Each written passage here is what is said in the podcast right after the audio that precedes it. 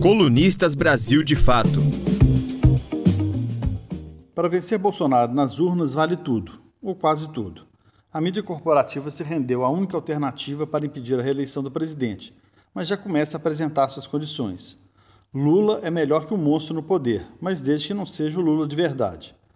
O pacto desenha um candidato que, para ser aceito pelos barões da mídia, precisa escrever cartas e mais cartas ao povo brasileiro, se render a conversas civilizadas com o setor financeiro, acenar para o agronegócio escolher um vice palatável, ainda que sem sabor, e principalmente acender uma vela para o mercado, ou seja, um Lula antipetista.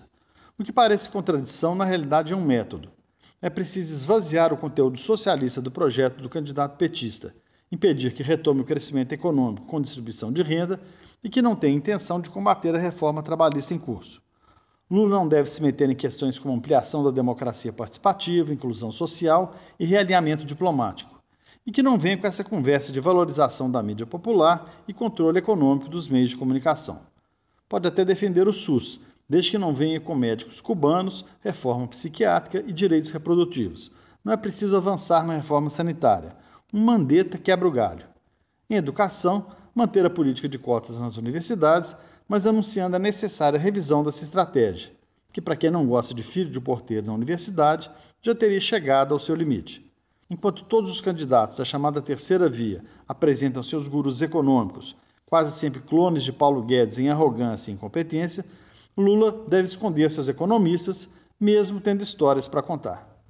O desemprego, precarização, perda de proteção social dos trabalhadores, enfraquecimento dos sindicatos e reversão do papel da justiça trabalhista em favor do capital compõem a chamada reforma trabalhista, que já levou os jornalões a passar pano para Temer e Bolsonaro.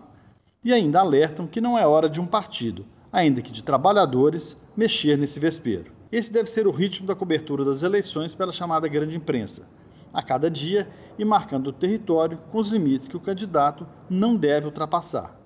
Por isso é preciso estar atento para não perder o vínculo popular e o projeto de construção de uma sociedade democrática e socialista que começa no dia seguinte da eleição. Derrubar Bolsonaro é essencial, mas é apenas o começo. Eu sou João Paulo, colunista do Brasil de Fato.